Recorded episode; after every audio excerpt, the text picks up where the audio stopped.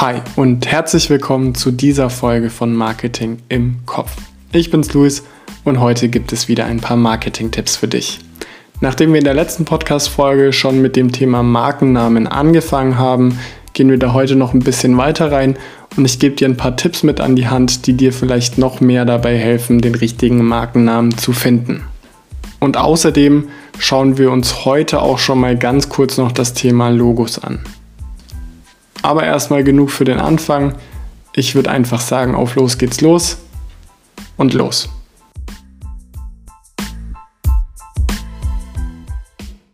Starten wir also direkt rein in das Thema Markennamen. Damit hatten wir ja letzte Woche schon begonnen und da hatten wir unterschieden zwischen erstmal dem bedeutungshaltigen und dem bedeutungslosen Markennamen. Nochmal zur Erinnerung, bei dem bedeutungshaltigen Markennamen, da geht es vor allem darum, dass man eben schon existierende Begriffe nutzt oder zumindest eine Zusammensetzung davon. Die sind leicht zu erinnern, können mit dem Angebot verbunden sein und es gibt grundsätzlich eigentlich auch erstmal keine Einschränkungen, bis auf eben, dass sie irgendeine Bedeutung in Zusammenhang mit der Marke bzw. mit den Produkten haben sollten. Und auch nochmal kurz zur Erinnerung, die bedeutungslosen Markennamen, das sind erfundene Begriffe, Abkürzungen oder Akronyme, sind häufiger schwerer zu merken als bedeutungshaltige Markennamen. Es gibt im Normalfall keinen direkten Bezug bzw. keine direkte Verbindung zu den Produkten oder zu der Marke selbst. Wenn sowas ist, dann sind es meistens Assoziationen, aber man hat eben keine direkte Vorstellung, was macht die Marke. Genau, das ist eben der Unterschied zwischen dem bedeutungshaltigen und dem bedeutungslosen Markennamen. Wichtig war an der Stelle einfach nur, dass man im Vorfeld prüft, ob man den Markennamen nutzen kann oder ob der schon von irgendjemandem geschützt ist oder es vielleicht ein Unternehmen schon so nutzt, dass man davon ausgehen kann, dass die in gewisser Weise Recht auf diesen Markennamen haben. Das ist wirklich super wichtig und auch die Überprüfung, ob das Ganze dann auch noch als Domain zu erreichen ist, beziehungsweise ob die Domain dazu noch frei ist, um einfach da auch die Möglichkeit zu haben, Kunden anzusprechen und direkt auf die eigene Website zu leiten. Aber soweit, so gut. Das hatten wir ja alles in der letzten Folge schon besprochen.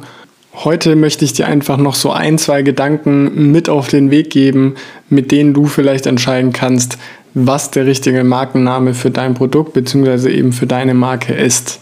Und da möchte ich erstmal mit der Internationalisierung anfangen.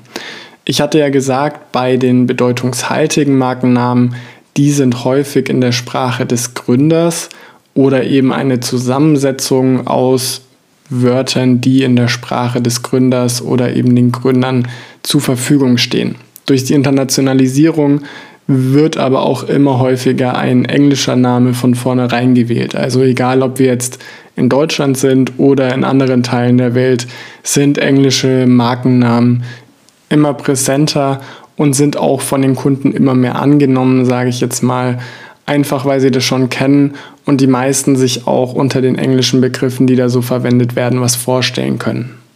Das wäre also auf jeden Fall auch eine Möglichkeit, da mal nach Wörtern zu suchen. Das Ganze vereinfacht natürlich dann auch im längeren Denken die Expansion. Also angenommen, meine Marke ist jetzt groß genug und ich möchte damit auch in andere Märkte gehen, dann ist es meistens mit einem englischen Markennamen einfacher, weil der eben auch international einfacher verstanden wird. Wenn ich jetzt eine regionale Marke habe oder weiß, ich möchte grundsätzlich nicht aus Deutschland oder aus dem Dachraum raus, dann kannst du natürlich auch ganz easy einen deutschen Markennamen wählen. Aber das solltest du einfach abwägen und damit gehen, wo du dich am wohlsten fühlst. Und jetzt möchte ich nochmal auf einen Punkt eingehen, den hatten wir zwar schon besprochen, nämlich überprüfe, ob es den Markennamen schon irgendwo gibt, ob es die Domain dazu gibt oder ob irgendjemand ja sozusagen Rechte an dem Namen hat, beziehungsweise den Namen schon in irgendeiner Form nutzt. Und da möchte ich noch kurz was einschieben, weil ich glaube, das habe ich bisher noch nicht gesagt. An der Stelle solltest du auf jeden Fall auch Social Media und Co überprüfen. Denn hier gibt es ganz oft auch irgendwelche Accounts, die genutzt werden, die vielleicht nicht als Unternehmen direkt funktionieren, aber vielleicht Influencer sind oder sonst was. Und wenn du da dann anfängst, den Markennamen oder diesen Namen zu nutzen, dann kann es da wirklich zu Problemen kommen. Also schau da wirklich überall, wo du nur suchen kannst, nach diesem Namen. Denn wenn wir beim Beispiel Social Media bleiben, nur weil jemand seinen Social Media Kanal so genannt hat, heißt es ja nicht automatisch, dass der auch eine Domain angemeldet hat. Und wenn du jetzt nur nach Domains guckst und siehst, okay, der Name ist als Domain noch frei, heißt es eben nicht automatisch, dass er nicht schon genutzt wird. Das heißt, such hier auf jeden Fall nach einem verfügbaren Markennamen und im Idealfall natürlich auch nach einem Namen, der funktioniert, mit dem man vielleicht was verbindet und im besten Fall dann eben auch deine Marke verbindet.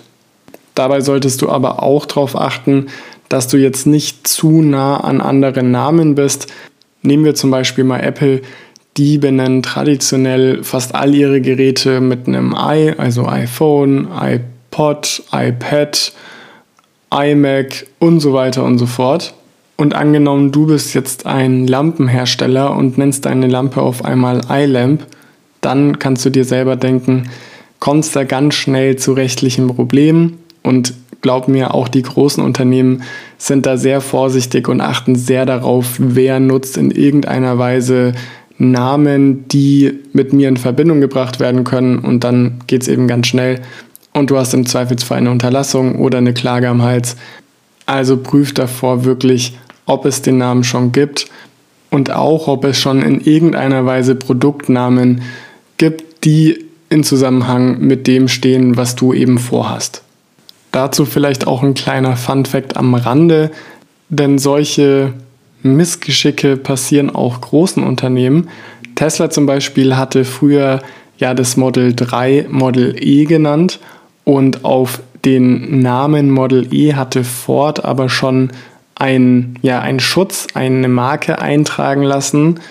Dementsprechend hat Tesla diese Wortkombination oder eben diesen Begriff rechtswidrig genutzt und musste das Ganze einstellen. Deswegen heißt das Modell heute nicht mehr Model E, sondern eben Model 3. Was kannst du jetzt sonst noch tun, um den idealen Markennamen zu finden? Gut ist es immer, wenn du eben von Anfang an versuchst, eine Bedeutung oder eine Assoziation beim Kunden auszulösen, wenn er deinen Markennamen sieht und liest.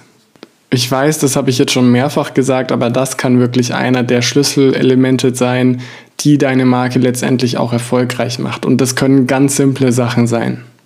Ich weiß, den meisten fällt es gar nicht auf, aber wenn man sich zum Beispiel das Amazon-Logo vorstellt, dann ist ja unten drunter so ein gelber Smiley, sage ich mal, und der geht vom A zum Z in Amazon. Und das hat einfach damit zu tun, dass Amazon schon seit sehr langer Zeit sagt, wir möchten ein Onlinehandel sein, bei dem man alles von A bis Z bekommt.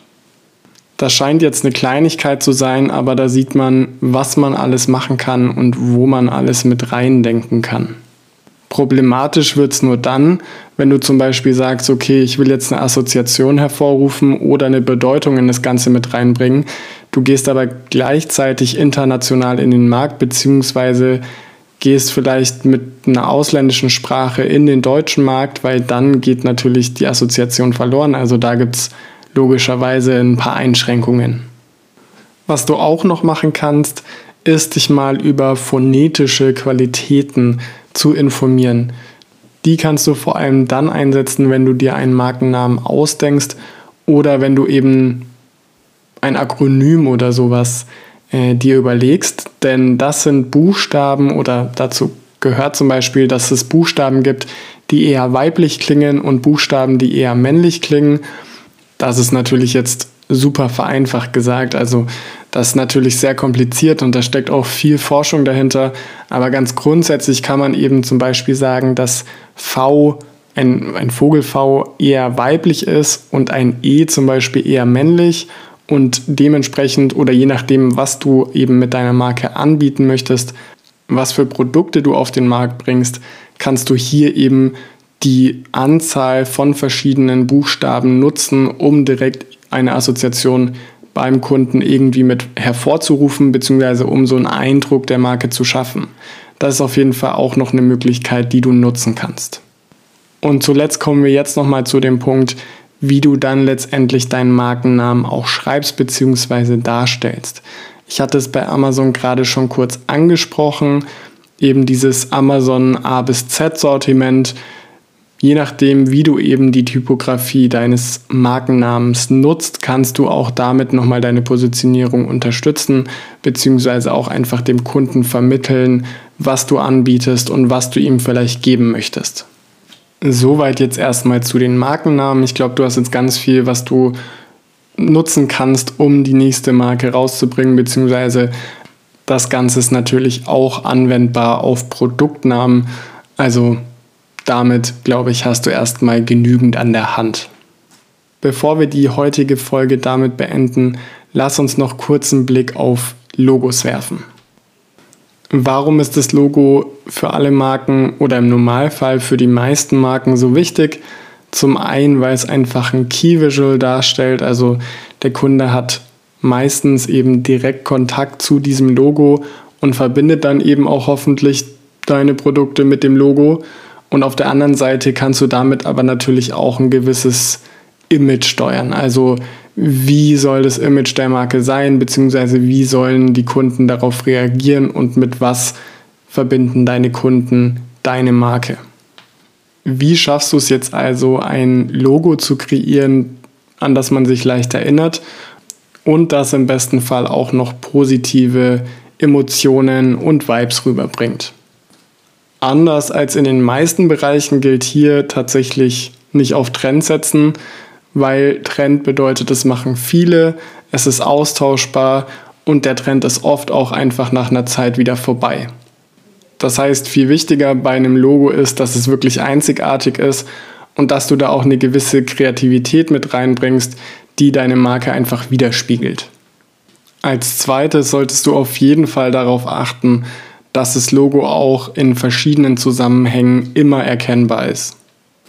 Das heißt, dass es in jedem Medium, also egal ob es jetzt im Fernsehen, im Print, online auf Instagram oder sonst wo gezeigt wird, erkennbar ist und das im Idealfall auch von weiter weg oder von ganz nah. Ob in Schwarz-Weiß oder in Farbe, es sollte wirklich immer erkennbar sein, dass das dein Logo ist, beziehungsweise dass es das Logo von der Marke ist. Und was da super hilft, ist, dass das Logo nicht überladen ist. Also, dass du nicht zu viel versuchst, damit reinzupacken. Fünf verschiedene Schriftarten, 30 Linien, 500 weiß ich nicht was, sondern dass du es simpel hältst und die einzelnen Elemente nicht gegeneinander kämpfen, sondern einfach für sich stehen können. Und das macht auch Sinn, wenn du an die großen Unternehmen denkst, die haben meistens ein super simples Logo. Also IKEA ist direkt erkennbar, Apple erkennt man sofort, Windows bzw. Microsoft erkennt man sofort. Und es zieht sich über die meisten wirklich großen Unternehmen weiter. Also halt das Ganze wirklich simpel und einfach, setz nicht auf Trends und dann ist auch einfach der Wiedererkennungswert für die Kundinnen und Kunden höher. Und jetzt noch ein letzter Satz für diese Folge. Wenn du dir Gedanken machst zum Logo, dann hab immer ein bisschen im Hinterkopf, dass es für deine Kundinnen und Kunden im Prinzip wie ein Wegweiser funktioniert und dass so ein Logo auch die Gesamtwahrnehmung der Marke beeinflussen kann. Also ob das Ganze vielleicht billiger ist, ob das Ganze hochwertig ist oder was auch sonst.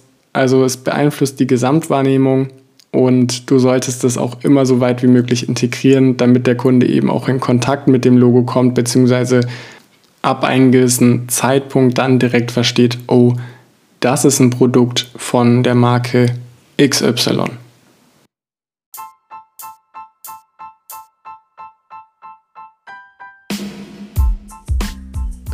Das war's für heute auch schon wieder. Heute ging es darum, auf was du alles achten kannst und solltest oder wenn du möchtest, wie auch immer, wenn du dir Gedanken über einen Markennamen oder auch einen Produktnamen machst. Check immer überall, ob dein Wunschname schon mal in irgendeiner Form benutzt wurde und ob du den nutzen darfst. Im Zweifelsfall hilft es dir wirklich weiter mal einen Anwalt um Rat zu fragen und das Ganze rechtlich wirklich abklären zu lassen. Sonst geht es dir am Ende echt wie Tesla und du hast ein Produkt oder eine Marke, die du gar nicht nutzen darfst. Sonst haben wir noch kurz über das Thema Logo gesprochen. Dazu gibt es dann aber auf jeden Fall auch in der nächsten Woche, in der nächsten Folge noch ein bisschen mehr Infos. Mich würde heute wirklich von dir interessieren, ob du die Story mit Tesla schon kanntest oder ob die komplett neu für dich war. Wie immer alles Wichtige zu Folge und zum Beantworten der Frage findest du in den Show Notes oder unter deinem Player. In der nächsten Folge mit Marketing-Tipps geht es dann, wie gerade schon gesagt, nochmal um die Logos und wir schauen uns an, was für Punkte dort alles zu beachten sind, beziehungsweise was du, wenn du möchtest, alles beachten kannst. Das ist nämlich auch wieder eine ganze Menge, wie schon bei den Markennamen. Wie immer bleibt mir sonst nur zu sagen, wenn dir gefällt, was du hörst, dann lass gerne eine 5-Sterne-Bewertung da und abonniere kostenfrei den Podcast. Und schreib mir gerne, was dir an der Folge am besten gefallen hat. Ansonsten war es das heute von meiner Seite. Wir hören uns in der nächsten Folge. Mach's gut, bleib gesund und ciao.